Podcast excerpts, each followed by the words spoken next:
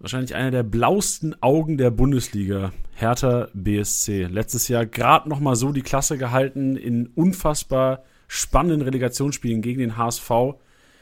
Für den HSV muss man sagen, wir haben auch Kickbase zweite Liga. So schlimm ist es nicht, dass ihr nicht aufgestiegen seid. Trotzdem ähm, umso geiler natürlich für die Fans von Hertha BSC, beziehungsweise auch für alle Kickbase-Manager, denn Hertha hat in den letzten Jahren immer mal wieder Kickbase-relevante Spieler gehabt. Und heute haben wir Yannick am Start. Yannick war die letzten drei Saisons schon unser Hertha-Experte. Glaube ich, öfters im Podcast als ich gefühlt.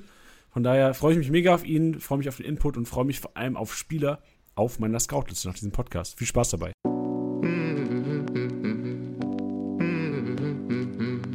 Spieltagssieger-Besieger. Der Kickbase-Podcast. Du hörst die Club-Podcast-Reihe.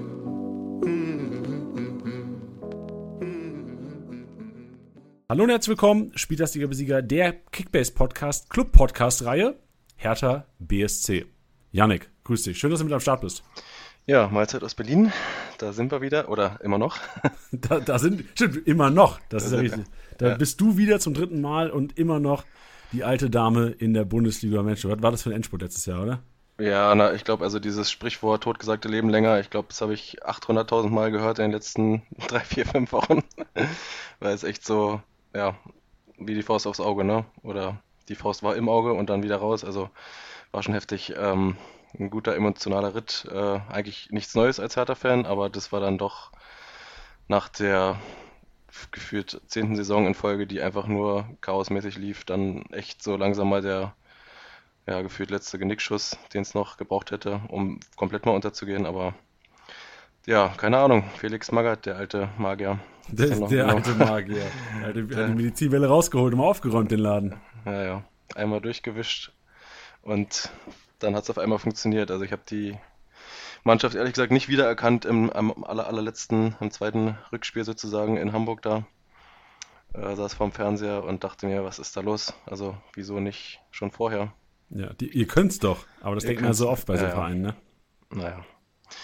Ja, also wie gesagt, eigentlich kann man das Ganze getrost mal abhaken. Also ich bin auch ehrlich gesagt schon ganz schön drüber mit dem Thema. Also ich habe es schon so krass verdrängt, dass ich es eigentlich schon fast vergessen habe, was abgegangen ist und mich einfach nur noch auf den kompletten Neustart freue, der jetzt ja auch am Start ist. Aber ja, wie gesagt, eigentlich nichts Neues. Ja, dann lass äh, ganz kurz über dich schnacken. Äh, ganz, ganz treue Hörer kennen dich ja schon. Ich habe das schon im Intro kurz gesagt. Zum dritten Mal inzwischen hier im Kickbase Podcast. Wir hatten vor, vorletztes Jahr, glaube ich, zwei, drei Clubs hatten wir quasi eine Club-Podcast-Reihe, eine ganz kleine Mini-Club-Podcast-Reihe hatten wir damals gemacht. Letztes Jahr auch schon äh, 18 Tage, 18 Podcasts, 18 äh, Experten und natürlich auch dieses Jahr wieder. Also Hertha die Klasse gehalten. Mein erster Gedanke war genau, äh, war, war direkt, Yannick haben wir wieder als Podcast-Gast am Start, weil, das können wir auch sagen, young, langjähriger äh, Kickbase-Manager, langjähriger ähm, Hertha-Fan und auch immer mal wieder, da habe ich mal auch immer schon teilweise profitiert von deiner Expertise beim Training am Start, ne? Ja, immer wenn es geht, ja. Bin natürlich auch selber am Arbeiten, aber immer wenn es irgendwie möglich ist, dann ist man natürlich am ja, Trainingsplatz, wenn es auch, wenn öffentliches Training möglich oder zugelassen ist, ja. Aber ja. Hast du, die, hast du jetzt schon was angeschaut? So warst du jetzt schon mal am, am, Trainingsgelände? Nee, live noch nicht, aber ich bin morgen auf jeden Fall beim Testspiel in Babelsberg gegen äh, ja, Babelsberg 03. Da werde ich mir auf jeden Fall mal direkt ähm, live das anschauen, wie es aussieht. Weil es gab jetzt schon ein Testspiel, äh, das ist jetzt aber noch nicht so richtig aufschlussreich gewesen. Also war auch auf jeden Fall nicht, glaube ich, die die Mannschaft der Zusammenstellung, mit der man jetzt rechnen kann und hat auch ein Sechstligist, aber ja, aber auf jeden Fall schon mal ganz nett zu sehen. Aber morgen bin ich gespannt. Ich glaube, da gibt es dann schon ein bisschen mehr äh, Infos. Ja, oder? bin gespannt. Also wie gesagt, wir, wir, wir, werden, also wir nehmen jetzt heute am 1.7. Äh, den Podcast auf. Der Podcast wird am 2.7. veröffentlicht. Ich glaube auch, also Janik, es ist vor allem nicht einfach für die Experten, die jetzt relativ früh, also da ist ja natürlich auch die Tabellenplatzierung von Hertha einfach schuld, dass ihr jetzt so früh dran seid, äh, weil wir so ein bisschen die Tabelle von hinten aufräumen. Aber ich glaube auch, äh, alle Podcast-Hörer werden es dir nachsehen, wenn jetzt noch nicht die krankesten Infos bezüglich auch Startelf kommen, weil es einfach unfassbar schwer ist, bevor überhaupt das erste richtige Testspiel, würde ich jetzt mal sagen, gegen einen ähm, auch ein bisschen vorderen Gegner gemacht wurde, ähm, ist unfassbar schwer. Aber, das kann ich auch sagen, die Situation war letztes Jahr nicht anders. Und ich erinnere ja. mich, Janik, dass du einige kranke Thesen rausgehauen hast. Ja, also mein Grundpessimismus hat sich auf jeden Fall durchgesetzt und hat auch voll, voll reingehauen. Also ich habe auch ja letztes Jahr schon gesagt, jetzt bitte, wenn es geht, irgendwie nicht auf Hertana oder seid auf jeden Fall vorsichtig damit.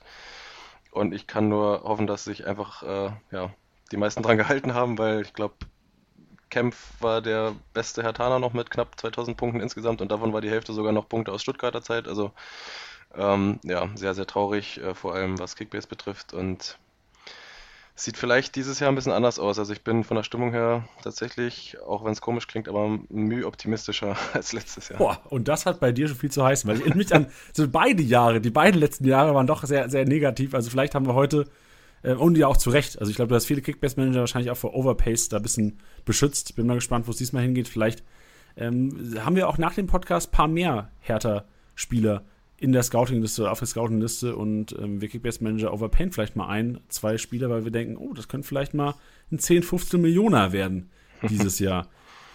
Ganz kurzer Rückblick noch zum letzten Jahr. Ich weiß, du hast abgeschlossen. Ich weiß, du hast abgeschlossen, aber wir lassen uns doch das letzte Jahr nochmal aus Kickbase-Sicht so ein bisschen aufräumen. Du hast gesagt, Kempf, der einzige Lichtblick gab es denn tatsächlich keinen anderen Spieler, wo du jetzt sagen würdest, oh, dem hat das letzte Jahr gut getan, der hat teilweise gut gepunktet und könnte vor allem jetzt auch für die äh, Anfangsphase wieder relevant sein. Naja, also ich würde mich schon festlegen bei Kempf, dass der auf jeden Fall nach wie vor, also oder auch dieses Jahr auf jeden Fall ein guter Punkter sein wird, weil der einfach viel im Spielaufbau beteiligt ist und das ja, ja, Kickbase oft belohnt wird, gerade die Pässe in die gegnerische Hälfte etc. Äh, lange Bälle, die ankommen und so weiter und so fort. Äh, ne, ist auch bei Ecken immer im, im, Strafraum, zieht da teilweise auch die Dinger rein ins Tor. Also den würde ich auf jeden Fall auf der äh, Liste weiterhin haben.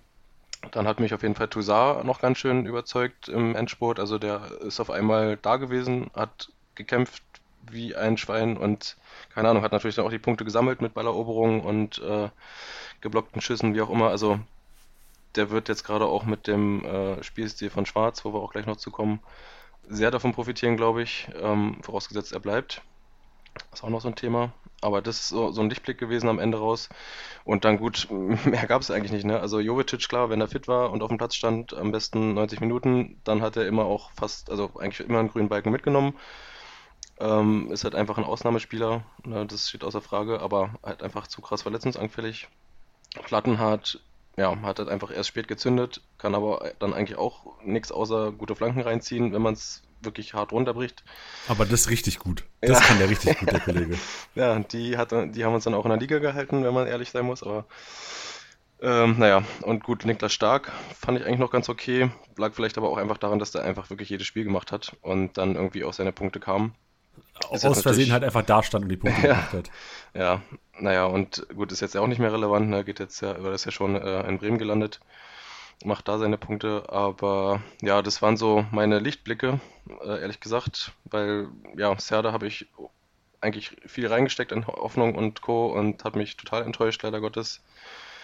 Äh, ich glaube, den Prince hatten wir auch ziemlich hoch angesiedelt in, unserer, in unserem Forecast oh, ja. letztes Jahr. Nicht, der ja. hat ja auch sehr voll nach hinten losgegangen, äh, ist aber ein gutes Learning für dieses Jahr, dass man da auf jeden Fall gar nichts erwarten kann. Ähm, ja, und ansonsten Boyata, Schwolo, ne, eigentlich auch safe Nummern gewesen, wo man gedacht hätte, da geht richtig was. Äh, Gerade wenn man den Boyata noch von vor zwei Jahren kennt, ne, und Schwolo aus Freiburger Zeiten, also das war halt so enttäuschend, wo ich aber jetzt glaube, für dieses Jahr ähm, könnten Lichtblicke wieder sein, ne, mit einer anderen Ausrichtung. Bin ich gespannt. Also ich gebe dir recht, Boyata war auch einer meiner größten Enttäuschungen. Also ich erinnere mich, vor zwei Jahren dieses Spiel in Köln, wo er irgendwie 250 Kickbase-Punkte gemacht hat und da war er schon irgendwie, äh, hatte ich ihn auch an dem Spieltag in, in meiner Liga und dachte so, ey, das ist, das, das wird der Kickbase-Verteidiger, preis-leistungstechnisch die nächsten Jahre eventuell werden. Ja, wurde nix und Stuart Serda hat mich auch ganz enttäuscht. Du hast ja auch schon mhm. bei den Enttäuschungen auch gewonnen. Ich erinnere mich an dieses Spiel in Bochum, wo er, glaube ich, auch zwei Tore gemacht hat, wenn ich es richtig im Kopf habe. Ja. Und danach äh, jeder gesagt hat, Alter, krass, das ist der Stuart Serda. Stell dir vor, der macht so weiter. Der führt die Hertha irgendwie auch zum einstelligen Tabellenplatz. Mhm. Ja, genau. Das war dann äh, nicht der Fall. Und Stuart Serda hat genauso schlecht weitergepunktet wie davor. Ja, also, aber das... Äh, es war wirklich bei mir genau das gleiche. Ne? Ich habe auch letztes Jahr wieder äh, in sechs Ligen gespielt, habe ihn wirklich ganz zum Anfang krass overpaid. In allen Ligen wollte ich ihn unbedingt haben, weil ich so viel Hoffnung hatte in den Jungen.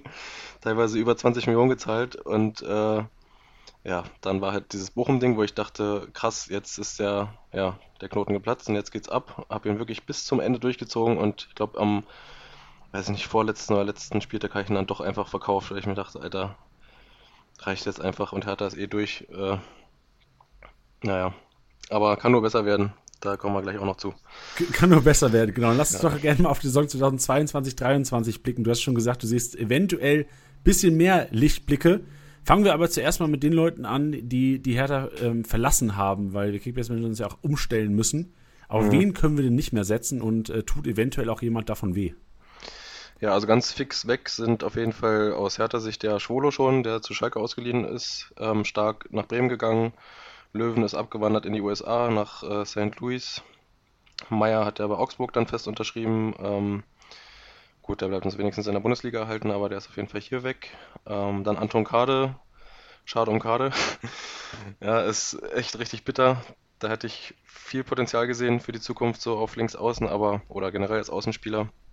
Aber haben sie im Verein scheinbar nicht so gesehen, oder er möchte jetzt auf jeden Fall scheinbar schnell viel Spielzeit, was ja auch verständlich ist in dem Alter. Aber der ist auf jeden Fall weg nach Basel. Dann ja, Lotka, ne, es dürfte, glaube ich, allen bekannt sein, wo der mittlerweile ist. ähm, Körber, auch Ersatztorwart, ist nach Rostock gegangen, hat meinen Bruder quasi abgelöst. oh, wo ist denn dein Bruder hin? Das können wir vielleicht auch noch sagen. Dein, ja. Äh, das war, ich glaube, da kam auch so ein bisschen die, die Zeit der Kranken-Insider-News her. Dein ja. Bruder hat ja auch mal bei der Hertha gekickt, ne? Ja. Ja, wobei, also die Connections sind ja schon noch da. Also er hatte noch viel Kontakt zu seinen alten Kumpels da aus den Mannschaften und die äh, habe ich natürlich dann auch teilweise noch. Die nehme ich gerne mit. Glaube ähm, ich, glaub Ja, also bei ihm ist es das gleiche in Grün. Ne? Er will halt einfach Spielzeit oder braucht in dem Alter Spielzeit, deswegen hat er jetzt einfach äh, zwei, drei Schritte zurückgelegt. Geht jetzt lustigerweise zu Babelsberg oder ist jetzt bei Babelsberg. Oh, Wird ah, also deswegen morgen, bist du morgen auch da. ja, nicht nur, also ich wäre sowieso hingegangen, aber es ist natürlich dann äh, zweifaches äh, Interesse da. Und ähm, genau. Sehr gut. Aber er startet auch, also ist er quasi Nummer 1 von Babelsberg dann Ja, genau. Also genau, also er hat sich, viel, hat sich viel angehört, auch viel wieder zweite, dritte Liga. Ähm, und äh, ja, überall hieß es halt, na, man kann halt nicht, nicht viel anbieten, wenn man halt nur Ersatztorwart war. Ne? Und dann muss man halt gucken, was möglich ist. Und letzten Endes, also der ist jetzt 22, wenn der jetzt nicht langsam mal Stammspieler ist oder Nummer 1 irgendwo, ne, dann wird es auch langsam eng. Und deswegen war das äh, auf jeden Fall eine ganz gute Möglichkeit, beziehungsweise gab noch so ein, zwei Kandidaten, die gesagt haben, na, wir wollen dich auf jeden Fall jetzt Nummer 1 haben und auch wenn es nur Regionalliga ist ne, oder dritte Liga, aber Hauptsache spielen und das ist ja im Prinzip auch die, die beste Bühne ne, für sich selbst, dass man eben spielt und dann kann man sich ja da wieder zeigen und über einen anderen Umweg sozusagen vielleicht nochmal in die anderen Ligen zurückkommen. Ja, ey, perfekt. Ey, freut, ich freue mich für ihn und freue mich auf jeden Fall, dass du weiterhin auch Insider-News hast, weil das ist ja so das Wichtigste für die Kickbase-Manager. Naja, und Babelsberg ist ja auch Partnerverein von Hertha, ne, das darf man auch nicht vergessen. Also die hängen ja schon auch irgendwie so ein bisschen zusammen. Aber ist es das Babelsberg? Babelsberg ist so in Bayern, oder? Nee. Potsdam-Babelsberg. Boah, bin ich doof? Ich glaube, ich bin doof. Ich, ich google gerade mal, ob es zwei Babelsberg gibt oder bin ich einfach fehlinformiert. Ich bin einfach. Ah, das ist Bar, die Filmstudios, deswegen dachte ich, das ist in Bayern, aber es ist ja. Bamberg meinst du vielleicht? Ah, das kann sein. Ist Bamberg in Bayern? Bamberg ist in Franken. Ja, ist ja Bayern. Oh Mann. Ja, gut. Gut, laut. dass ich hier im Kickbase-Podcast sitze und nicht im Geografie-Podcast äh, für alle Erdkunde-Affinen da draußen. Ja, nee, genau. Also das äh, zu den äh, fixen Abgängen bzw. Rädern, der ist auch wieder verliehen nach Utrecht. Äh, Klünter hat den Verein verlassen, also der ist noch nicht unter Dach und Fach, aber auf jeden Fall erstmal vereinslos. Dann äh, ja, mögliche Abgänge auf jeden Fall oder ziemlich sicher Askasiba, leider Gottes. Tut mir ein bisschen weh. Ist Wirklich, jetzt, der geht? Ja, der will um, also der sagt zumindest intern und auch extern überall erwähnt Tapetenwechsel, er will unbedingt weg. Also, jetzt, ob er unbedingt von Hertha weg will, weiß ich nicht. Äh, würde ich mir jetzt aber auch nicht verübeln nach den letzten zwei, drei Jahren. Ähm, aber ja, ich glaube, der geht sogar nach Argentinien, so wie es aussieht. Ähm, dann, ja, also was jetzt auf Kickbase bezogen vielleicht nicht so weh tut, ne, weil jetzt Sechser nicht unbedingt so krass punkten und auch wenn er so ein, so ein Kämpfer ist ne, und viele Balleroberungen hat, aber wenn man ganz ehrlich ist, die Punkte, ja, sind jetzt auch nicht der absolute Burner. Aber, aber schon klar. mal das Erste, was wir mitnehmen können hier, liebe ja. Zuhörer, so das Kassiba, seid vorsichtig. Und mhm. das wäre, wenn du den overpayst, weil ich glaube, viele werden sagen, jo, das ist ja sicher gesetzte Sechser eigentlich. Mhm. Aber da haben wir schon mal das erste Learning, was wir hier auf jeden Fall mitnehmen müssen heute. Ja, also als Kassiba werde ich, ich auf jeden Fall die Finger von lassen. Ich denke, der geht safe noch weg. Dann Alderete ist zwar jetzt zurückgekommen von der Laie, hat sich aber da extrem in Fokus gespielt. Also die sind alle richtig heiß auf den in Italien und Spanien. Ähm, hat auch seinen Marktwert mal ebenso verdoppelt innerhalb von einer Saison. Also der hat, glaube ich, keine großen Ambitionen hier bei Hertha nochmal Fuß zu fassen, aber wird auf jeden Fall ja, irgendwo in Spanien landen oder Italien. Den kann man auch einfach safe streichen, würde ich sagen. Dann ähm, Belfodil hat schon angekündigt, dass er auf jeden Fall keinen neuen Vertrag unterschreiben wird hier in Berlin. Der geht wahrscheinlich nach Saudi-Arabien. Also das kann man auch auf dem Zettel haben, dass man mit dem nicht mehr plant. Ähm, Piontek, ja, ist halt na, eins dieser großen Prez-Missverständnisse, leider Gottes. Also ich glaube, der wird hier auch nicht nochmal ein Spiel machen. Es sei denn, Schwarz hat jetzt irgendwie, ja, sieht irgendwie mega krass in dem oder kann mit dem was anfangen, aber dann steht auch wieder noch auf einem anderen Blatt der Transferüberschuss, der halt auch für dieses Jahr wieder ausgerufen wurde. Also der muss auf jeden Fall wieder her. Mhm. Das heißt, es müssen viele Spieler weg, die ja auf jeden Fall gut noch was einbringen oder halt ein krasses Gehalt haben. Dazu zählt dann zum Beispiel auch Piontek ne? oder auch ein Belfodil, der glaube ich 4 Millionen in einem Jahr verdient hat bei uns jetzt hier, was auch viel zu krank ist. Genauso auch Luke Bacchio, der wird wahrscheinlich auch nicht äh, nur ein Apfel und ein Ei bekommen. Also da denke ich auch, dass der, da, noch, ne? der, war ja, der, ja, ausgeliehen nur, ne? Der ist, der ist auch wieder da. Und es wurde auch gesagt, dass der, oder das ist generell ist es ja so, dass alle, auch die Leihrückkehrer, einfach Fall eine neue Chance bekommen, aber ja, kommen wir auch gleich noch zum System und zur Spielweise. Also Luke Backe ist halt alles, aber halt kein, kein Pressing-Spieler oder Gegenpressing-Spieler. Ja, ne? Das ist halt so äh, definitiv einer, der, glaube ich, in dem ja, System nicht funktionieren würde und einfach auch wie Piontek so ein krasses äh, Missverständnis ist. Ne? Also der hat nie wirklich gezündet, auch wenn es wahrscheinlich ein cooler Dude ist, ne? aber also passt einfach nicht zusammen, das Ganze. Ich weiß auch nicht warum. Ja, cooler Dude bringt dir keine Kickbase-Punkte. Richtig. So sieht's aus.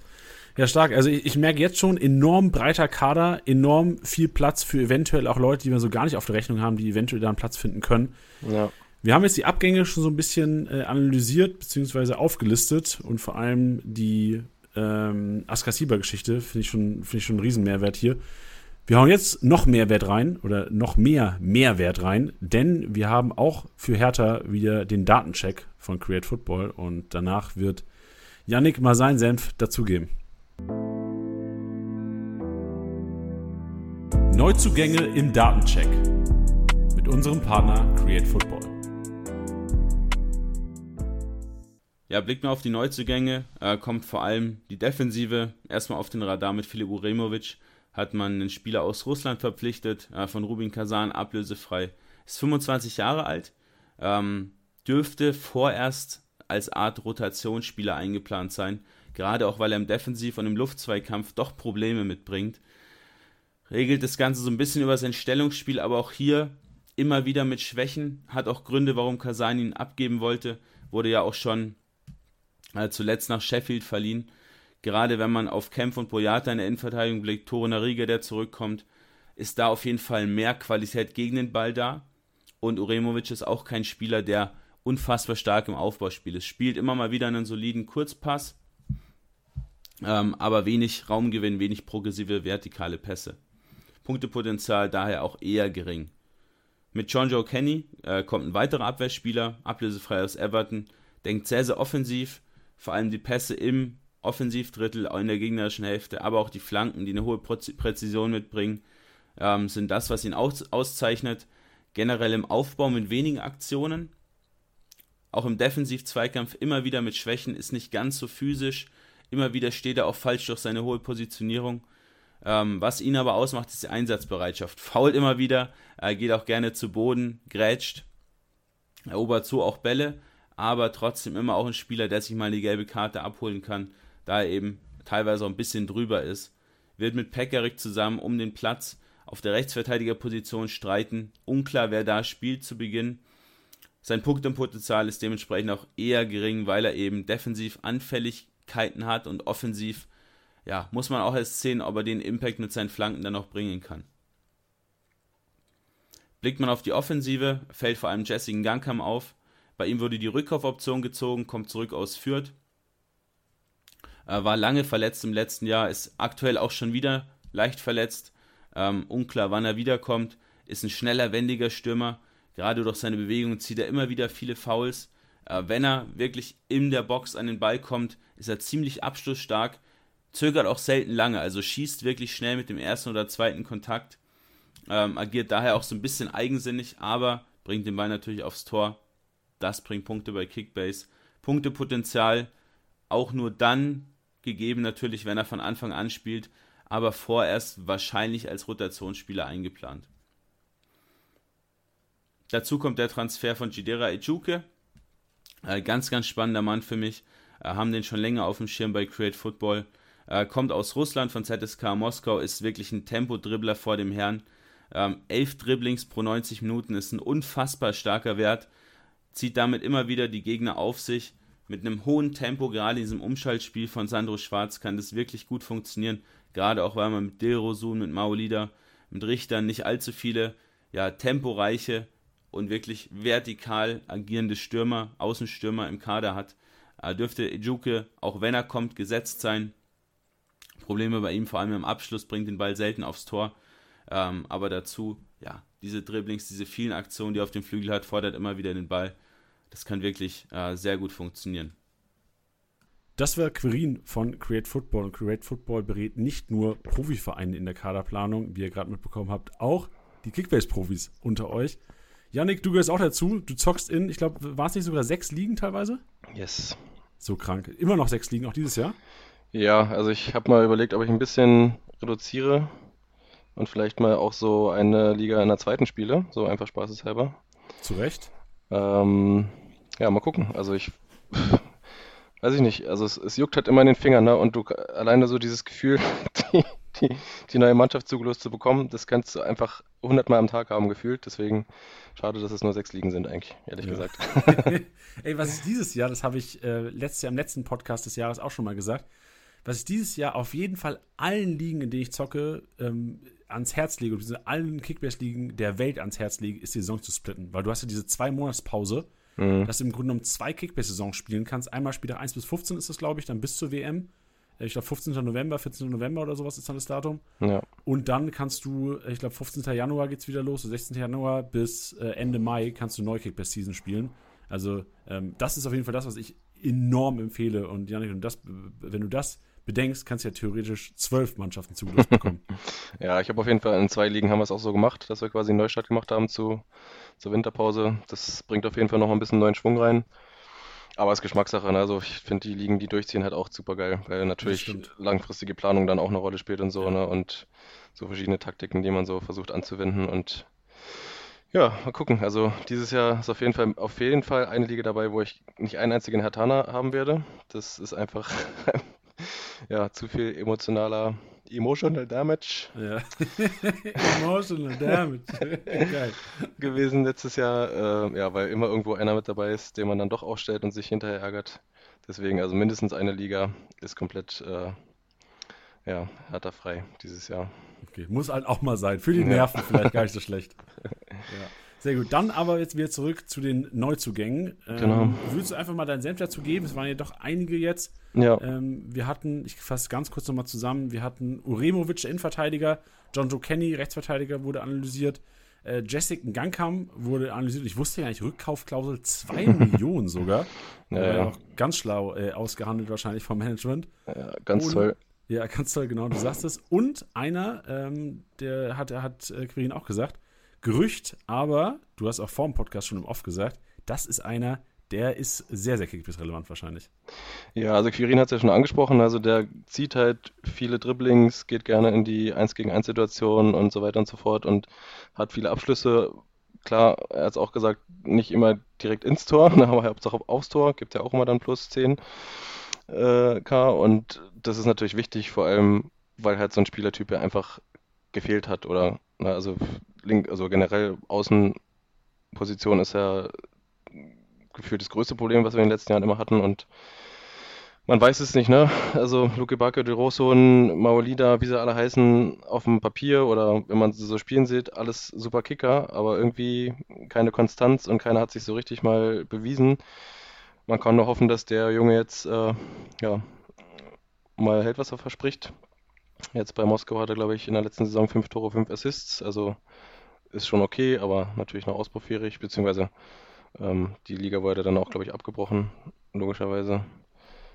Aber ja, ich bin gespannt. Also auf den habe ich auf jeden Fall Bock. Ich glaube, auch wie Corinne schon gesagt hat, der wird sich direkt durchsetzen. Also weder Del Rosso noch Maolida, finde ich, äh, ja, hätten das Potenzial, sich da jetzt als Nummer 1 links außen durchzusetzen. Also Del Rosso hat jetzt zwar hinten raus bei Bordeaux noch ganz gut was gerissen, aber ja, man kennt ihn halt, ne? Also das ist halt keine Konstanz da.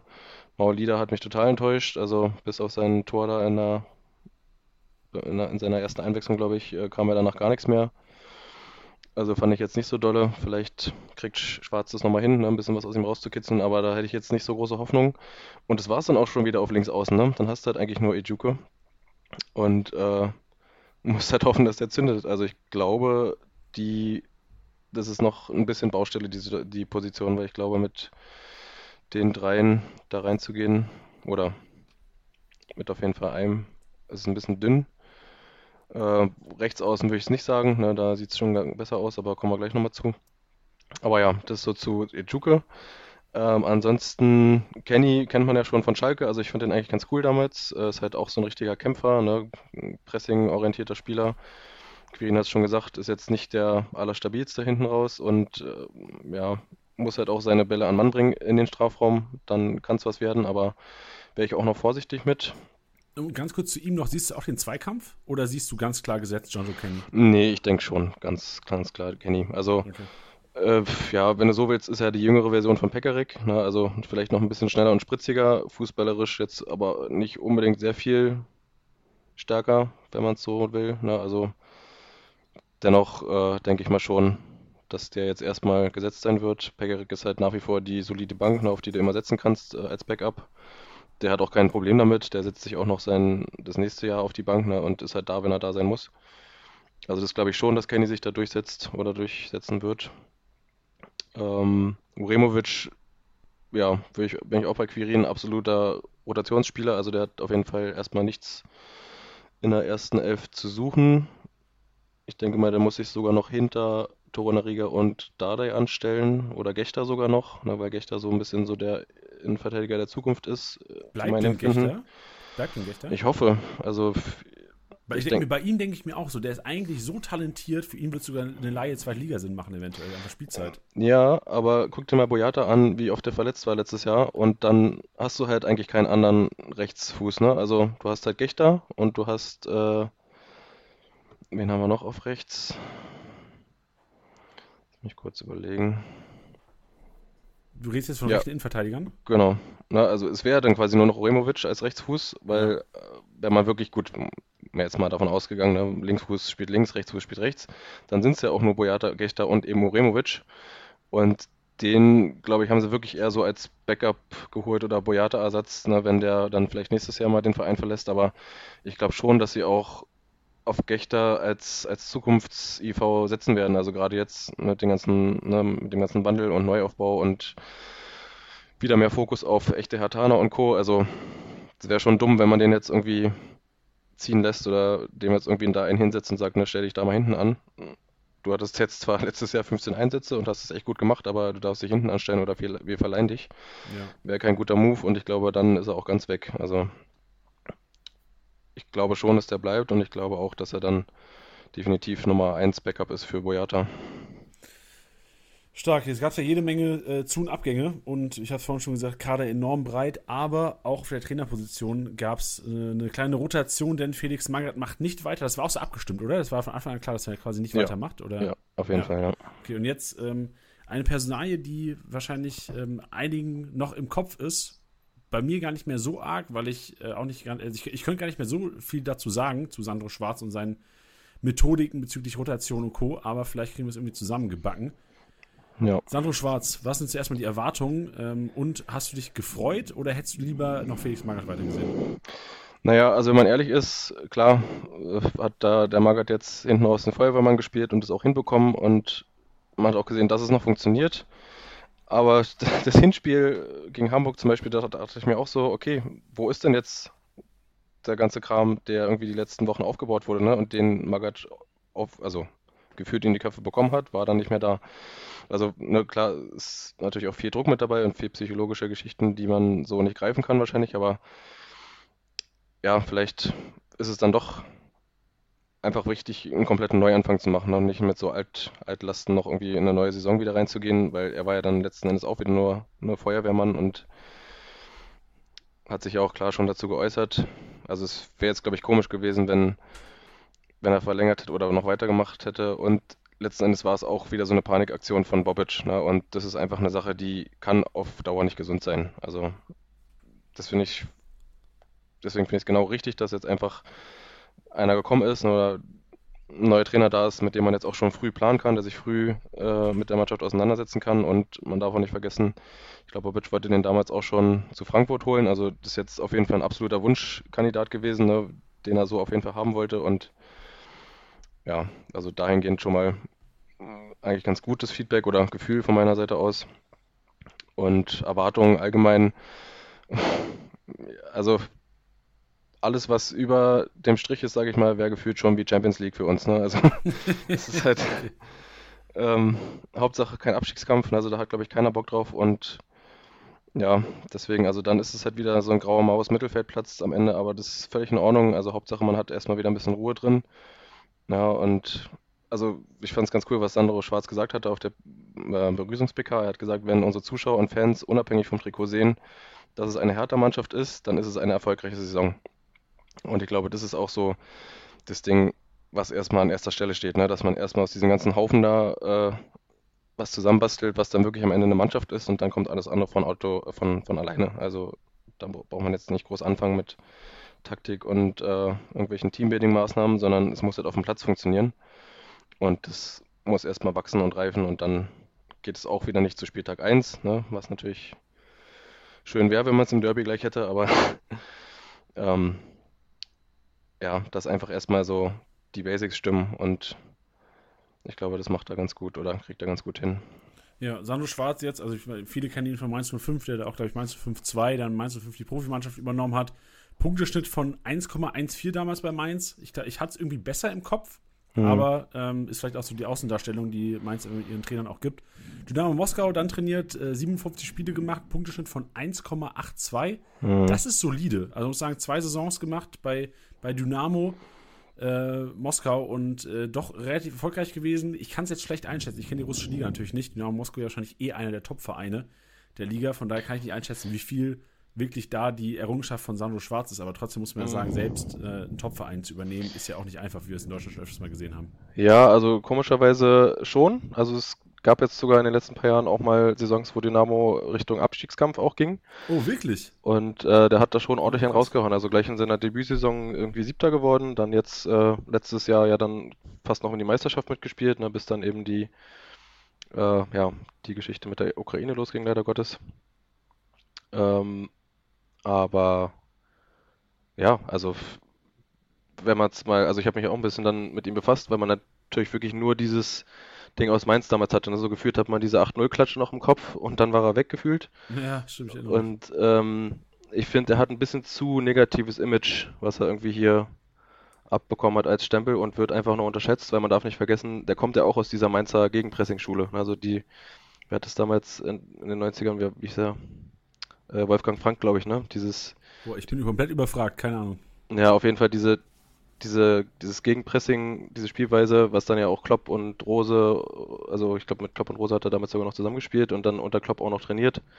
Tuchel hat es durchgezogen, äh, Bo Svensson macht das jetzt weiter, also und wenn man das jetzt mal Klopp oder Tuchel anguckt, ne, was die so in den letzten Jahren gerissen haben mit genau dieser Spielweise, dann weiß man ungefähr, in welche Richtung es gehen kann. Wenn's da weiß man ungefähr, in welchem ne? europäischen Pokal Hertha spielt nächstes Jahr. ja, genau das nicht, ne? aber ähm, ist ja einfach nur, um dem Stil mal ein Bild zu geben. Ne? Also, dass man einfach weiß, wo, worum es geht oder was, was man da erwarten kann oder was, was also so seine Spielweise ist. Und ich glaube, das ist halt das, was einfach zu dieser defensiven, äh, destruktiven Spielweise von Hertha in den letzten Jahren einfach genau passt, ne? dass eben genau das Gegenteil jetzt mal da ist und dass einer da ist, der einen Plan hat und der auch Bock hat, das durchzuboxen und nicht irgendwie auf, äh, auf den letzten Drücker noch irgendwas zu reißen, ne? sondern wirklich von A bis Z seinen Plan durchzuziehen. Und Ja, bin gespannt. Also ich habe da auf jeden Fall Bock drauf, vor allem auch mal wieder aktiven Fußball zu sehen, auch nicht nur reagierenden sozusagen. Ja, ey, freut mich. Also wirklich, ich bin echt gespannt, weil der Hertha-Fußball war, das kann man, glaube ich, als neutraler Zuschauer sagen, und ich glaube, du bist mir auch nicht böse, nicht der attraktivste und so ein bisschen Gegenpressing tut dem Ganzen, glaube ich, relativ gut. Bin mal gespannt, wie es vor allem mit den Kickbase-Punkten dann ist, weil ich habe mir schon überlegt, dass eventuell dann auch vielleicht längere Ballbesitzphasen mal der Fall sind, aber ist ja vielleicht auch gar nicht so Sandro Schwarz Spiel. Also sind vielleicht die Rohpunkte, die dann eventuell in Toussaint, Serda ähm, und eventuell auch die Außenverteidiger machen, wenn sie relativ hoch stehen, vielleicht gar nicht so intensiv, aber, muss ich sagen, im Endeffekt juckt es jetzt die Hertaner auch nicht, weil im Grunde, wenn die Tore fallen vorne, äh, ist im Grunde scheißegal, ob die Rohpunkte fallen oder nicht. Ja. Naja, wobei, also Gegenpressing äh, kann schon auch gut Punkte bringen, ne? Also die Mainzer haben jetzt nicht schlecht gepunktet, alle, fand ich letztes Jahr. Ja, ja, das stimmt. Aber halt primär, Und also weniger über Pässe gegnerischer Hälfte. So, wenn ich den Mainzer mhm. Fußball angucke, ist dann eher dann quasi über, weil du halt enorm viele Zweikämpfe führst, weil du enorm mhm. viele Torabschüsse bekommst, aber natürlich auch viel zulässt, bedeutet, hinten Go, die Innenverteidiger machen mehr Punkte. Also generell glaube ich schon, dass das äh, für Offensive und Defensive wahrscheinlich eine gute Sache ist. Wenn du Zweikampfstärke 6er hast, das mhm. auch eine gute Sache ist, so siehe Anton, Anton Stach. Aber dass so diese klassischen Rohpunkter, die jetzt über die Pässe kommen, so Kimmich-mäßig, äh, mhm. ähm, bei, bei so einer Formation oder bei so einem Spielstil quasi wegfallen, was ja auch nicht schlecht ist, weil die gab es ja jetzt eh nicht bei der Hertha. Ja. Ja, das ist noch eine gute Überleitung zum System. ja, genau. In was für einem System erwartest du denn die Hertha am Spieltag 1? Also entweder, also auf jeden Fall Viererkette. Ich glaube, Dreierkette hat er noch nie ausprobiert oder hat zumindest damals noch was umstellen wollen nach, nach glaube ich, seinem letzten Spiel, aber hat er dann ja nicht mehr machen können, weil er dann gekickt wurde. Aber so wie ich das jetzt gesehen habe, auch in Mainz, in, in Moskau und Co., also es war immer irgendwie ein 4-3-3 oder 4-1-4-1. Manchmal auch 4-4-2 mit Raute, ohne Flügel, aber das glaube ich eigentlich nicht. Also kommt halt drauf an, was, was er für ein Spielermaterial hat. Ne? Also ich finde so ein Richter und so, der, die können schon gegen Pressing spielen. Jetzt auf der linken Seite eher weniger, aber da muss man gucken. Das, das geht schon.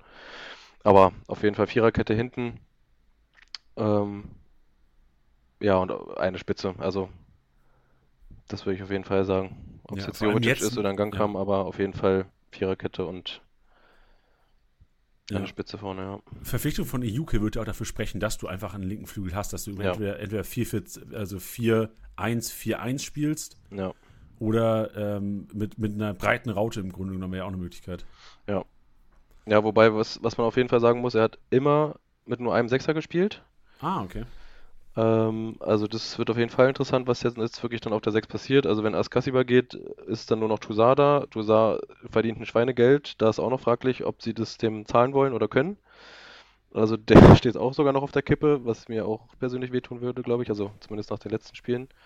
Aber das muss man auf dem Schirm haben. Ne? Also das geht wirklich richtig ins Eingemachte jetzt in diesem Transfersommer, weil halt wirklich wieder auf Transferüberschuss geguckt wird und also ich kann mir gut vorstellen, dass da noch sogar im zentral defensiven Mittelfeld noch auch einiges passiert. Also da ist jetzt zum Beispiel noch einer, dieser Diawara im Gespräch, ähm, auch so ein Sechser äh, aus, äh, von Neapel, glaube ich, den sie vielleicht noch bekommen könnten, aber das ist auf jeden Fall gut oder wichtig zu wissen.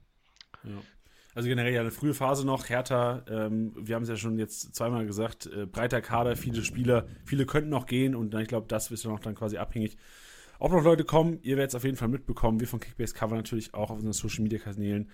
Alle möglichen relevanten Transfers, ihr werdet sie auf jeden Fall auch innerhalb der App sehen und ähm, eventuell werden wir auch nochmal mit Yannick irgendwas starten. Also mal gucken, weil es ja noch relativ früh und wir wissen ganz genau, dass du eine kranke Expertise hast, was die Hertaner angeht. Jetzt hast du gesagt, die Formation gehen wir mal von 4-1-4-1 aus oder ähm, mit einem Sechser. Ich meine, wahrscheinlich wird dann entweder eine Spitze, Doppelspitze wahrscheinlich auch unrealistisch, wenn du dann mhm. eh zwei Außen haben musst, im Grunde genommen, und auch die relativ spielstarke Achter hast im Kader.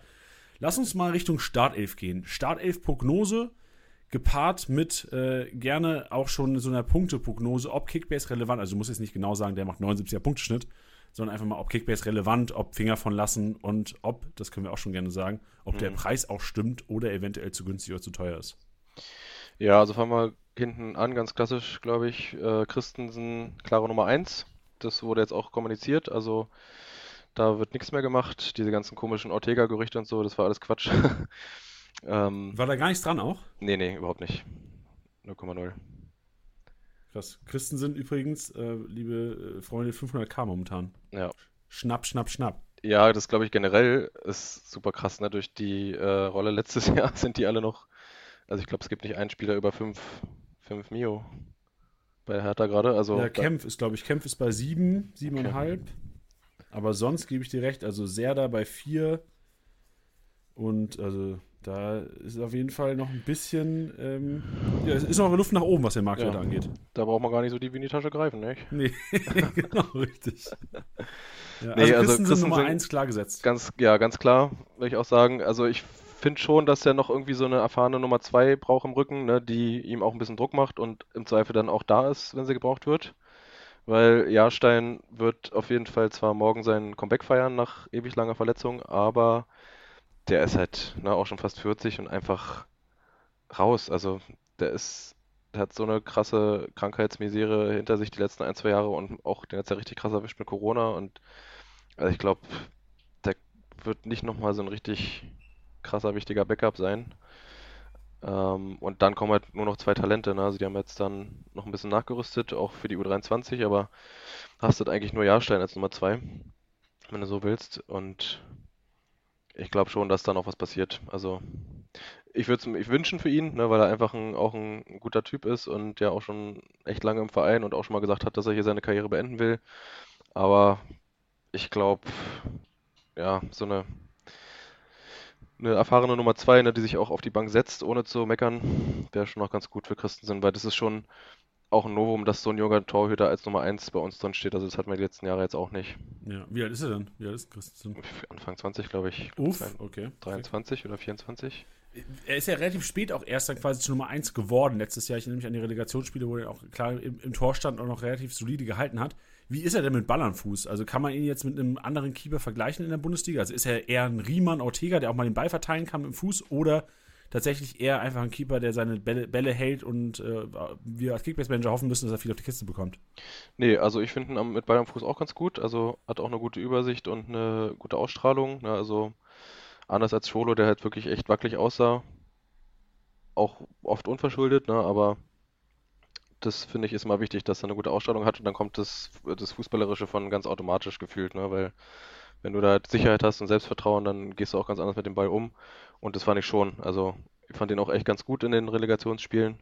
Klar, beim, beim im Hinspiel das Gegentor sah ein bisschen unglücklich aus, aber war auch eine eklige, ein ekliges Ding, was da reinkam ja, von links. Ja, genau.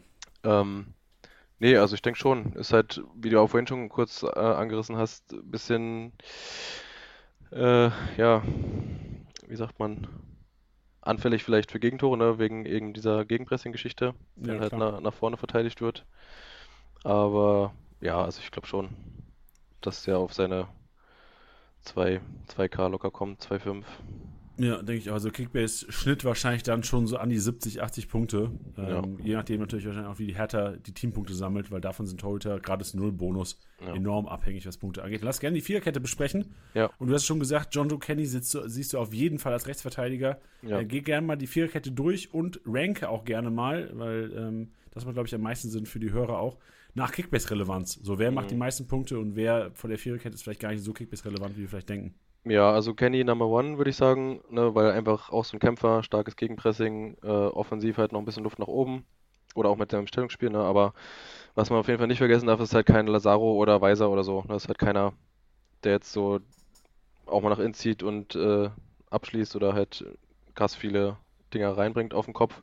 Also glaube ich nicht, wer, wird sich zeigen, ne, aber also wäre schön, aber glaube ich einfach nicht, weil er technisch ausbaufähig ist. Und das gleiche gilt ja dann auch für Pekarik dahinter. Ne? Also den würde ich sagen, ist der klare Backup für ihn. Vielleicht streiten sie sich um die Nummer 1. Ich glaube es eher nicht, weil ich glaube, Kenny wurde geholt, um eben da wieder was Neues aufzubauen, eine neue Generation. Aber klar, Pekarik ist da, wenn es drauf ankommt. Ne? Den, äh, auf den kannst du dich immer verlassen. Dann gibt es dahinter noch Eitschberger, ne, also junges Talent, hat er jetzt auch gegen Union sein Debüt gehabt letztes Jahr. Wird wahrscheinlich aber erst mal ein bisschen Erfahrung in der U23 sammeln. Also der, den würde ich jetzt nicht so krass auf dem Zettel haben. Also sei denn Kenny und Pekarik sind beide mal raus. Ne, dann kann es aber auch sein, dass Uremovic auf rechts startet, weil der alles spielen kann hinten, so wie ich das verstanden habe. Aber das wäre so die, die Top 3, also Kenny, Pekarik, Eitschberger. Seefolk würde ich sagen, ist weg. Also Das war auch wieder so ein klassisches Missverständnis.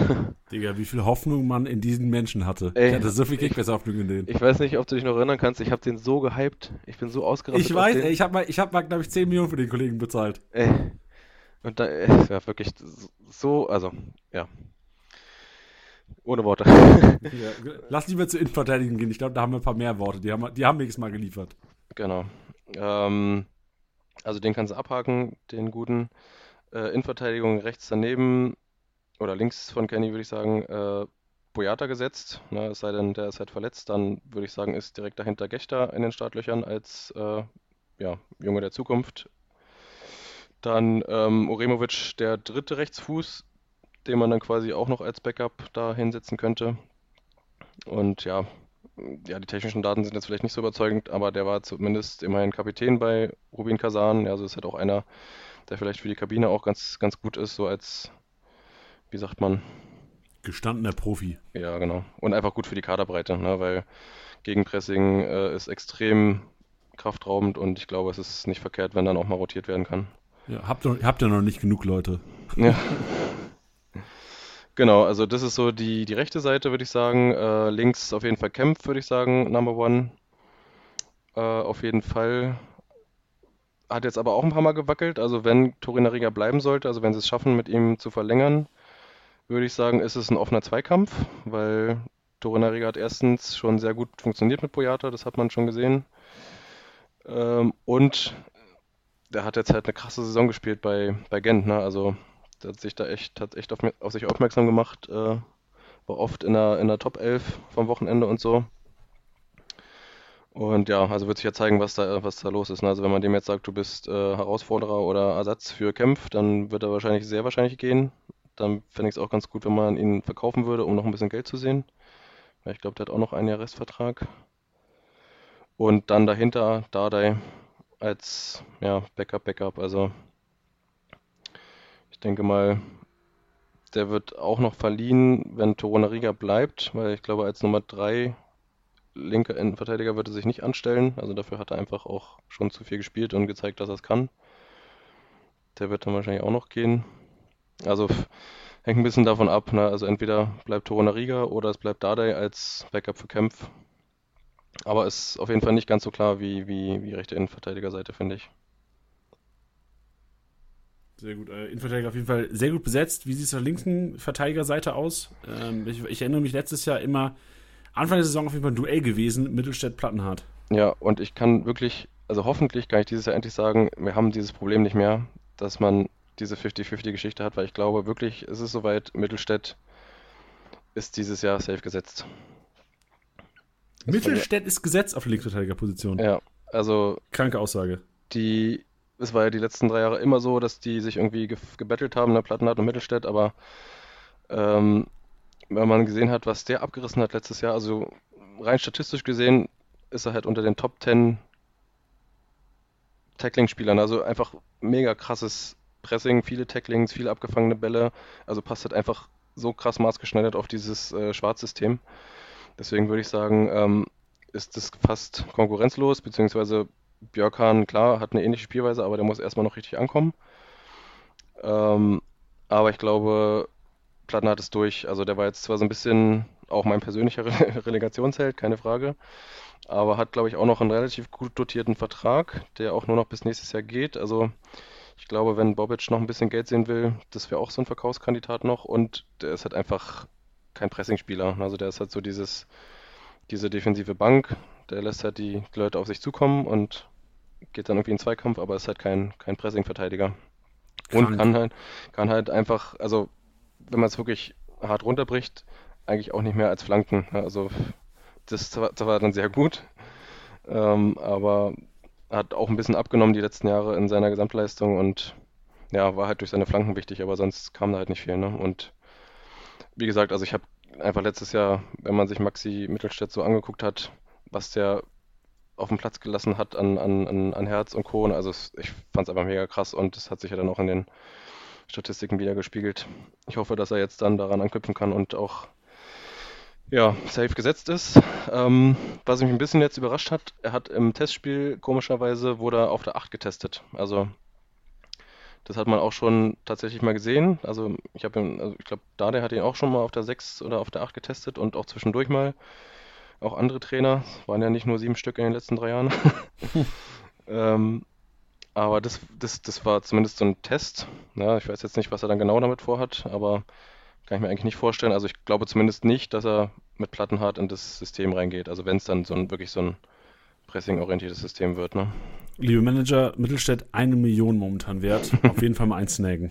Ja, auf jeden Fall würde ich auch machen.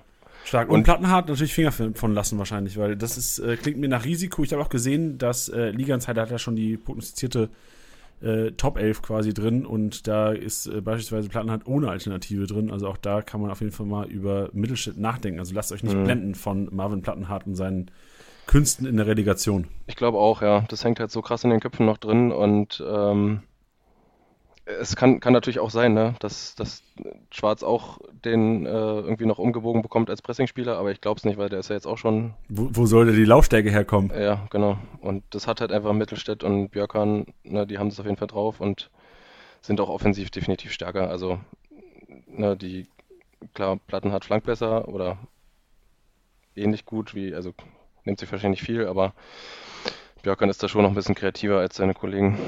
Ja. Wie sieht es denn aus mit der 6 oder beziehungsweise mit der äh, 6er Position? Sollte Askasiva jetzt gehen, wovon wir oder wovon du ja wahrscheinlich ausgehst, und kein neuer kommen, muss es ja Toussaint machen, oder? Ja, also wie gesagt, das Ding ist halt so, der eine will gehen, der andere ist zu teuer gefühlt. Ne? Also ähm, weiß man nicht. Also es gibt halt, wie gesagt, dieses Gerücht mit Diawara, dann gibt es noch so einen, diesen Tschechen, äh, Alex Kral heißt er, glaube ich auch so ein Talent, ähm, was jetzt noch in, in Russland unter Vertrag stand, also quasi jetzt auch frei auf dem Markt ist und ja, könnte eigentlich ganz gut ins System passen, zumal Schwarz den auch schon kennt aus der russischen Liga. Das wäre noch so eine Option. Also, und dann darf man aber nicht vergessen, Toussaint hat noch eine äh, Rotsperre, ne? Also der wird definitiv nicht am ersten Spieltag in der Startelf stehen, falls er denn bleibt. Also das muss man auf jeden Fall auf dem Schirm haben. Aber ja, wird spannend. Also die 6 ist noch, äh, noch lange nicht durch, würde ich sagen. Da ist noch die größte Baustelle mitunter. Also glaubst du, da passiert noch was? Definitiv. Also.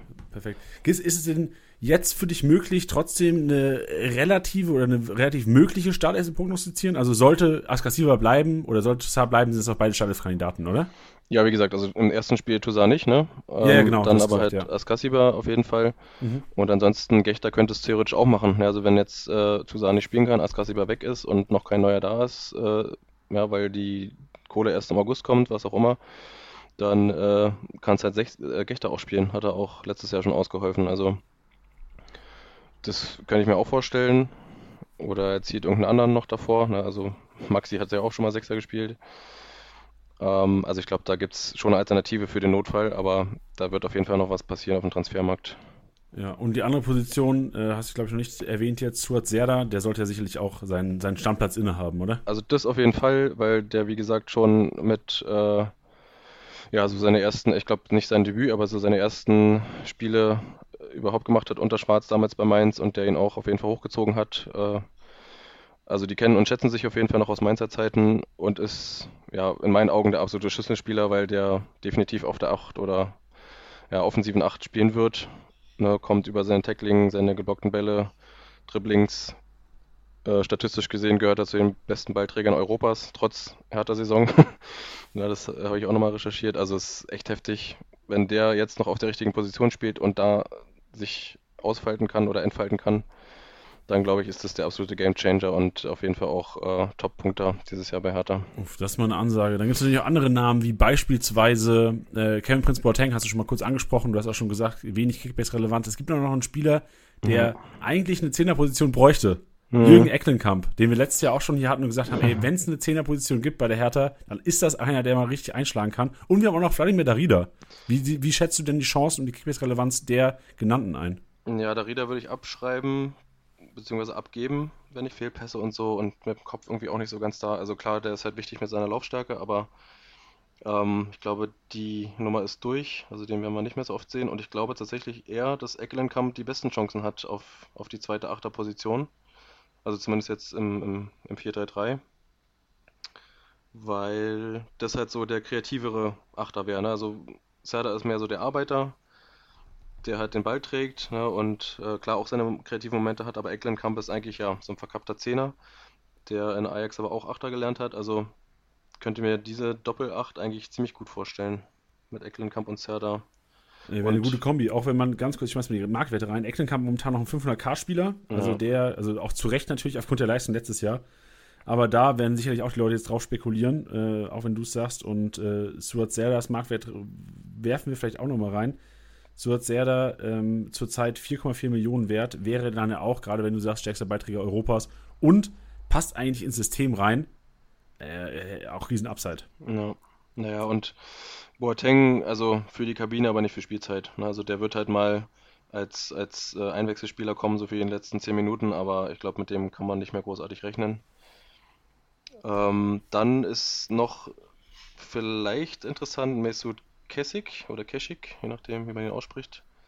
Ähm, wurde jetzt hochgezogen aus der U23, also hat jetzt auch einen Profivertrag bekommen. Auch richtig interessanter Spieler, aber auch noch mega jung, also der ist jetzt auch erst 19. Wird wahrscheinlich auch nicht so, viel, nicht so richtig Relevanz haben, aber äh, kann gut sein, dass der öfter mal im Kader steht und dann auch mal seine Minuten bekommt. Oh, momentan noch nicht in Kickbase drin, aber sollte sich das irgendwie rauskristallisieren am Anfang der Vor oder am Ende der Vorbereitung und eventuell in den ersten Spielen, wird er natürlich auch zeitnah in die App gebracht von uns. Ja, cool. Sehr gut. Dann ähm, gehen wir mal, also Juke hast du schon angesprochen, ähm, mhm. den siehst du ja wahrscheinlich auf links. Wie sieht es denn rechts aus? Gibt es da einen Zweikampf, Dreikampf, Vierkampf? Ja, also ganz kurz noch zu links, Juke so, ja, und dahinter halt Rosen und Maolida. Ne, also die beide auch nur links spielen können? Nee, also ich glaube, bei den Flügelspielern ist es ja egal. Also die Rosen kannst du sowieso überall hinpacken. Der hat auch äh, schon auf Zehner gespielt sogar. Der kann auch über rechts kommen, Maulida wahrscheinlich genauso. Ähm, Richter könntest du auch über links bringen oder über, über die Zehn, ne? Und ein Sona wahrscheinlich auch und Lee, keine Ahnung. Also bei den Flügelspielern, glaube ich, ist es ja fast egal, wo, über welche Seite du die bringst. Aber wenn man jetzt mal wirklich vom Papier ausgeht, ne, dann Ejuke, De Rose und Maolida auf links. Dann haben wir auf der rechten Seite Richter, Sona, Lee und ja, Luke Bacchio vielleicht noch, äh, wenn er dann bleibt. Ähm, ja, auf links, wie gesagt, Ejuke würde ich klar sehen. Also wenn er jetzt dann wirklich schon kommt und zum jetzt dann noch vier Wochen Zeit hat, um sich einzufinden, wäre er für mich auch ein Startelf-Kandidat. Für De Rosin würde ich es mir so krass wünschen, da wäre ich den Jungen einfach immer noch mega feier, aber der hat halt einfach ja, zu wenig Konstanz auf den Platz gebracht. Ähm, kann sein, dass es jetzt mal auch hinhaut bei ihm, ne, weil er echt lange nicht verletzt war jetzt auch. Das hat ihn sonst auch mal zurückgeworfen. Ja, Maolida würde ich nicht abschreiben, aber auf jeden Fall erstmal hinten anstellen. Würde ich mir auch nicht kaufen. Und dann rechts, wie gesagt, Richter würde ich sagen Nummer 1 auf rechts außen, weil er auch einfach am besten ins System passt. Also ist halt auch so ein ne, aggressiver, kämpferischer Spielertyp und äh, hat ein gutes Gegenpressing glaube auch, dass der unter Schwarz wieder aufblühen kann, wenn der dem halt auch Spielzeit gibt. Ne? Also das war jetzt auch so ein Thema, dass der halt immer irgendwie wieder auf der Bank saß und dann doch wieder und das hat man dann auch gesehen, das mit so ein bisschen mit hängendem Kopf durch die Gegend gelaufen. Ich glaube, der braucht einfach Vertrauen und dann, dann funktioniert er schon wieder. Okay. Und sein Backup, würde ich sagen, ist halt ein Sona, also dieses angebliche Megatalent da aus Frankreich. Man hat es bei Diaby gesehen, ne? der kam ja auch aus der zweiten französischen Liga. Äh, der hat erstmal ein Jahr gebraucht, bis er irgendwie Fuß fassen konnte, ist dann komplett ausgerastet letztes Jahr. Ist halt eine komplette Überraschungstüte, ne? also von der Tüte, wie auch immer. Also wäre ich vorsichtig, hat Riesenpotenzial, ne? also ist ein krasser Dribbler, mega schnell und einen guten Abschluss, aber wäre ich super vorsichtig mit, also würde ich mir erstmal in Ruhe angucken. Kann man auch nicht viel falsch machen, ich glaube, der kostet auch nur. Genau, 500k-Spieler, ja. Ja, nee, aber der ist jetzt auf jeden Fall äh, wieder zurück aus äh, Kreuzbandverletzungen, hat jetzt lange Aufbautraining gemacht, hat glaube ich gerade trotzdem schon wieder so ein bisschen ja, Knieprobleme. Ja, ja steht hier. Also würde ich auf den Zettel haben, aber erstmal vorsichtig sein. Also vielleicht so irgendwo, wenn man keine Kaderbegrenzung hat, als Lückenfüller mal holen oder so, aber würde ich mir erstmal in Ruhe angucken. Genauso das gleiche bei Lee. Da war ich eigentlich auch echt euphorisch, als ich so die YouTube-Videos gesehen habe aus Korea, aber der ist ja nun leider überhaupt nicht in der Bundesliga angekommen. Also das braucht wahrscheinlich noch ein Weilchen. Aber ich glaube, wenn man dem Zeit gibt und sich entwickeln lässt, dann kann der auch ganz cool sein. Würde ich jetzt aber erstmal nicht als äh, Alternative Nummer 1 sehen. Also ich würde sagen, auf rechts ist Richter Nummer 1 und dahinter ein Sona als Backup. Beziehungsweise, ja, sorry.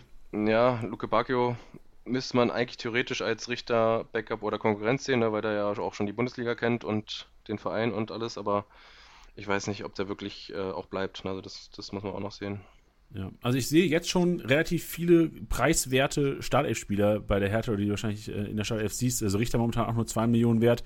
Also ich sehe momentan echt bei der Hertha noch einige Schnapper und äh, bin jetzt gespannt, äh, wie du auch die Info von vorhin mit dem Gangkam, der mhm. durchaus auch abschlussstark ist, äh, einnimmst, weil im Grunde haben wir nur noch eine Position. Wir haben, ich lese gerade mal vor, wie wir theoretisch haben, wir haben einen Gangkam, wir haben Selke, ähm, Jovetic gibt es auch noch, äh, Piontek hast du gesagt, wird er wahrscheinlich nochmal abgegeben. Wen siehst du momentan, ich weiß, es ist früh, Yannick, aber wen siehst du momentan vorne und wen sollten die Manager sich eventuell für die Spitze mal einladen ins Team? Also ehrlich gesagt sehe ich sogar in Kankam auf der 1.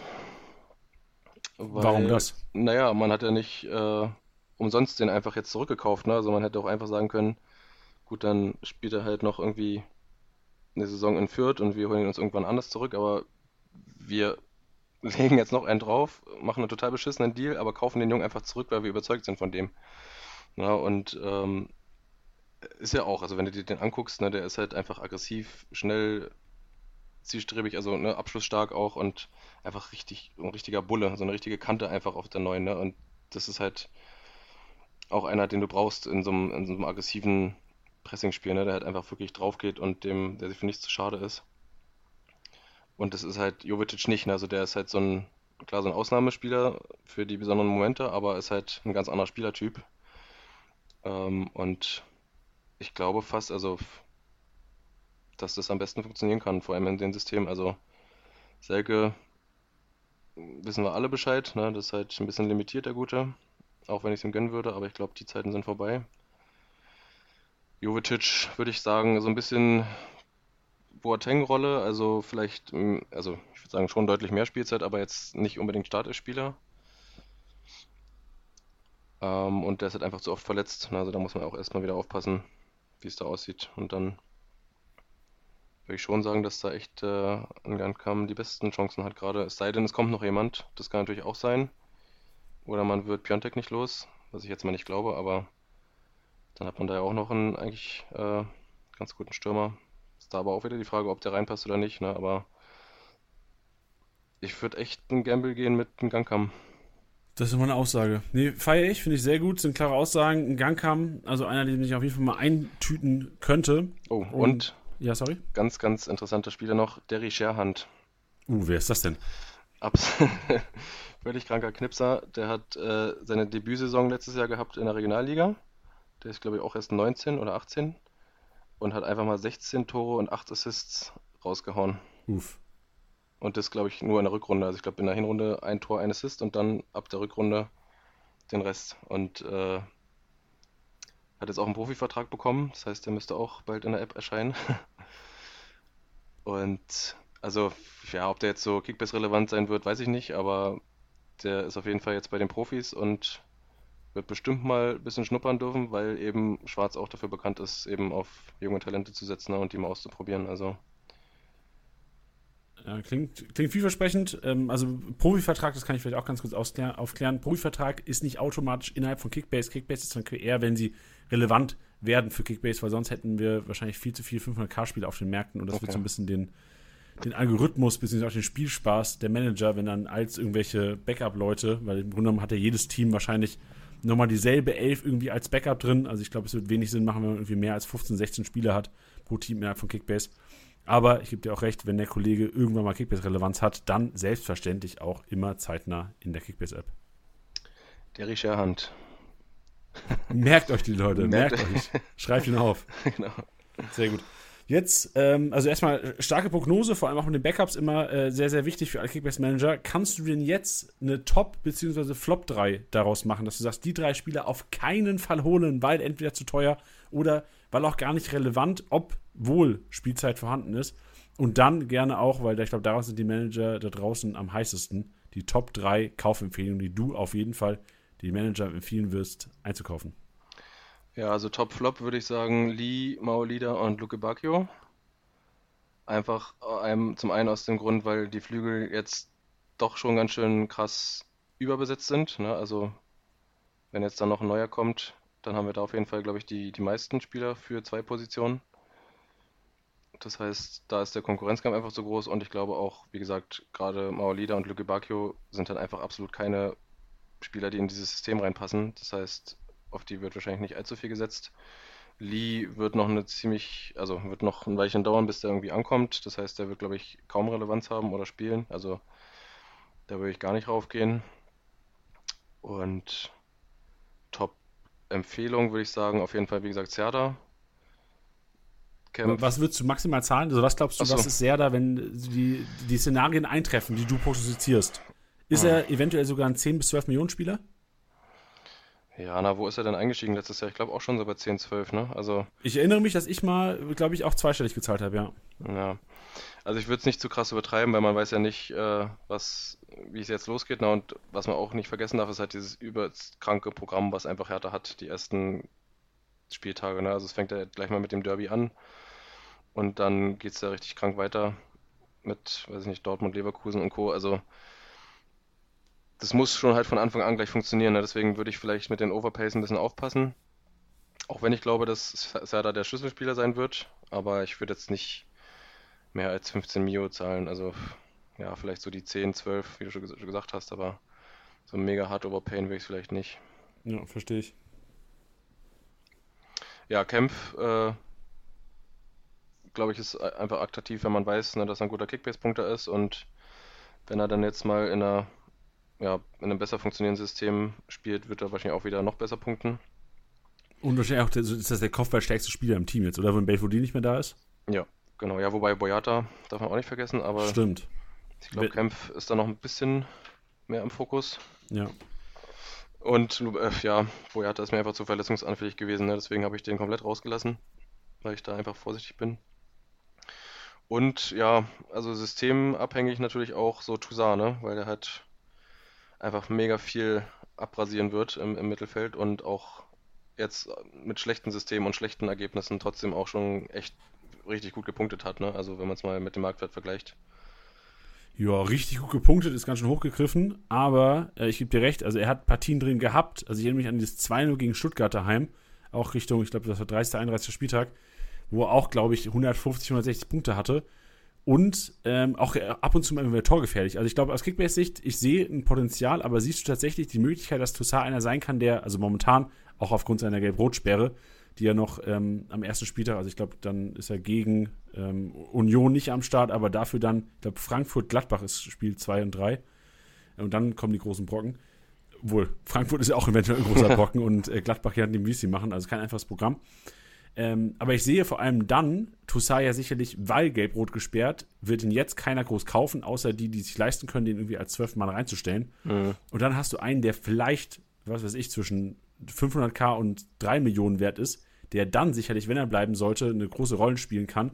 Und, wie du auch schon gesagt hast, in dem System schwarz eventuell echt einer sein kann, der mal nicht nur einen 50er-Schnitt, wie er es letztes Jahr gemacht hat, sondern eventuell sogar mal 75er, 80er Punkte Schnitt, was dann automatisch bedeutet, der Kollege ist irgendwann 12 bis 13 Millionen wert. Mhm. Ja, kann, kann halt auch sein, dass er, dadurch, dass er dann alleiniger Sechser ist, wenn er dann bleibt, ähm, nicht mehr so viel nach vorne macht, ne, weil er dann eben zwei Achter vor sich hat. Könnte ähm, denn Toussaint, kann Toussaint der, der defensive Sechser sein, den ihr benötigt? Ja, auf jeden Fall. Also nur, auch nur er. Also Askasiba würde ich das nicht zutrauen. Äh, deswegen bin ich auch nicht so traurig, dass der geht. Aber Toussaint traue ich das durchaus zu, auf jeden Fall bin gespannt. Ich bin echt gespannt, was noch passiert und äh, weiß aber jetzt schon, dass einige Hertaner noch viel zu günstig sind und ja, also wir Manager das auf jeden Fall ausnutzen sollten. Das meinte ich auch mit äh, richtig krass gepunktet, ne? weil der hat die ganze Zeit hinten raus auch immer nur 500k gekostet und den kannst du halt immer irgendwie reinstellen, wusstest du kriegst deine 70, 80, 90 Punkte, teilweise dann auch mit Aus, äh, Ausufern nach oben. Deswegen habe ich ihn jetzt auch einfach mal mit reingenommen, weil ich glaube, dass wenn es halt ne, noch ein besseres System gibt, wo er auch funktionieren kann, die Punkte noch besser werden. Hab vielleicht vergessen, dass aber natürlich dann Zerda und Ecklenkamp, also wenn es dann so kommt, wahrscheinlich ihm auch viele Punkte klauen könnten. Ne? Das darf man auch nicht vergessen. Also vielleicht würde ich da eher noch äh, einen zweiten Achter mit reinnehmen in die Top 3 oder sogar Mittelstädt oder Richter. Oh, Mittelstädt ist auch safe. Ich erinnere mich an dieses Spiel, weiß nicht, ob du noch dich daran erinnerst, die Manager da draußen. In Fürth, Mittelstädt in der ersten Halbzeit einen grünen Balken hingelegt einfach. ja. Also der ja, Kollege kann Kickbase-Punkte. Auf jeden Fall, das ist ein guter Ruhepunkter. Ey, sehr schön. Also Yannick, ähm, starke Analyse. Im Endeffekt jetzt noch die letzte Frage, die ich an dich habe. Du hast ja vorhin schon gesagt, wenn ihr überm Strich bleibt, nicht absteigt, ist das Champions League. Was ist denn dein realistischer Saisonausgang? Also glaubst du, du hast ja vorhin schon gesagt, bist leicht optimistisch, glaubst du an den Umbruch unter Sandro Schwarz mit einigen Neuzugängen? Oder glaubst du, dass es ein schwieriges Jahr wird und eventuell sogar in Liga 2 endet? Also es ist halt schon wieder, schon wieder und zum achten Mal ein Umbruch, ja, und ich weiß nicht, wie lange das die Spielerköpfe noch aushalten. Also ich glaube, für Serda ist das jetzt der, keine Ahnung, zwölfte Trainer in vier Jahren oder so. Gut, der kennt den immerhin, ja, das ist vielleicht ein Vorteil, aber für alle anderen Spieler und gerade so mit den letzten Jahren und was auch noch hinter den Kulissen passiert, das ist halt einfach, glaube ich, alles nicht so gut zu verkraften, auch psychisch und es wird sich zeigen, ob das jetzt Schwarz so von heute auf morgen umbiegen kann, ne, was ich definitiv nicht glaube. Aber ich glaube, es ist auf jeden Fall sehr hilfreich, dass da jetzt einer ist, der einen Plan hat, der die Spieler auch ganz gut angreifen kann, der ein gutes Standing hat, ne, so in Mainz, also immer gutes Feedback auch von Spielerseite aus, also wo man einfach weiß, das ist ein guter Typ, ähm, der einen klaren Plan hat. Dann gepaart mit dem kompletten Neuanfang, ne, also wir haben jetzt ja auch äh, komplett neues Management, also äh, auf einmal ist ein, ein, ehemaliger Ultra bei uns jetzt der Vereinspräsident und solche das Geschichten. Ist so wild. Das ist so wild. Ich hatte diese ja. Szene, als der äh, gewählt wurde, hat, hat er nicht selbst geschrien, ha, hu, he, Hertha BSC? Ja, ja. Krank. Aber geil, das, also, die Passion braucht man teilweise Ja, auch. und es ist halt so, ne, also ich weiß nicht, ob das funktioniert oder funktionieren kann. In, in, in, Frankfurt ist es ja teilweise schon so, dass da Ultras in den Gremien sind oder ehemalige. Jetzt ist es halt der Vereinspräsident, ne, der hat natürlich eigentlich, äh, ja, man wird sich zeigen, ob der ohne Erfahrung da irgendwie so klarkommt, aber ich finde es lustig oder was heißt lustig, es kann einfach nicht schlimmer werden. Ne? Also wir sind jetzt an einem absoluten Tiefpunkt. Das, das tiefere Tief wäre noch der Abstieg gewesen. Haben wir jetzt zum Glück geschafft, aber ich glaube tatsächlich, dass wir das dieses Jahr nicht haben, das Problem. Ich glaube, es wird auch nicht einfach, aber es wird auf jeden Fall über dem Strich bleiben und nicht erst am letzten Spieltag. Also würde so sagen, Platz 11, wenn man das anpeilt, 11, 12, 13, so, dann kann man schon zufrieden sein und da wird es auch hingehen. Schön, sehr gut. Also ich, ich würde es dir und äh, auch den Hertha, den, allen Hertha-Fans, die echt gelitten haben letzten Jahren, echt mal gönnen. Und vor allem, ich sehe auch, dass ähm, wir Kickbase-Manager die Testspiele betrachten sollten. Also klar, Best Case wie Yannick am besten hingehen, auch die Spiele angucken, aber ich glaube, wir Kickbase-Manager sollten uns auf jeden Fall die Spielberichte mal anschauen und gucken, wer da gespielt hat, wer wo gespielt hat, weil durch die Breite im Kader wirklich Kickbase-Relevanz auch auf Position 14, 15, 16 im Kader herrschen kann, wenn sie eventuell die Gewinne, äh, Duelle gewinnen und äh, nicht mehr so viele Neuzugänge kommen sollten. Also Hertha für mich echt ein spannender Case, weil günstige Spieler mit jede Menge Kickbase-Potenzial, nicht mit jede Menge Kickbase-Potenzial, günstige Spieler mit einem adäquaten Kickbase-Potenzial. so packe ich es hin. Ja, ja das glaube ich auch. Also das, das ist halt der Vorteil, dass die jetzt einfach alle saugünstig sind. Na, dass man da, glaube ich, nicht allzu viel falsch machen kann oder das Risiko jetzt nicht so hoch ist wie damals noch mit einem Kunja, der schon, glaube ich, bei knapp 30 Millionen war damals. Ja, der dann auf einmal weg war, noch vor der Saison.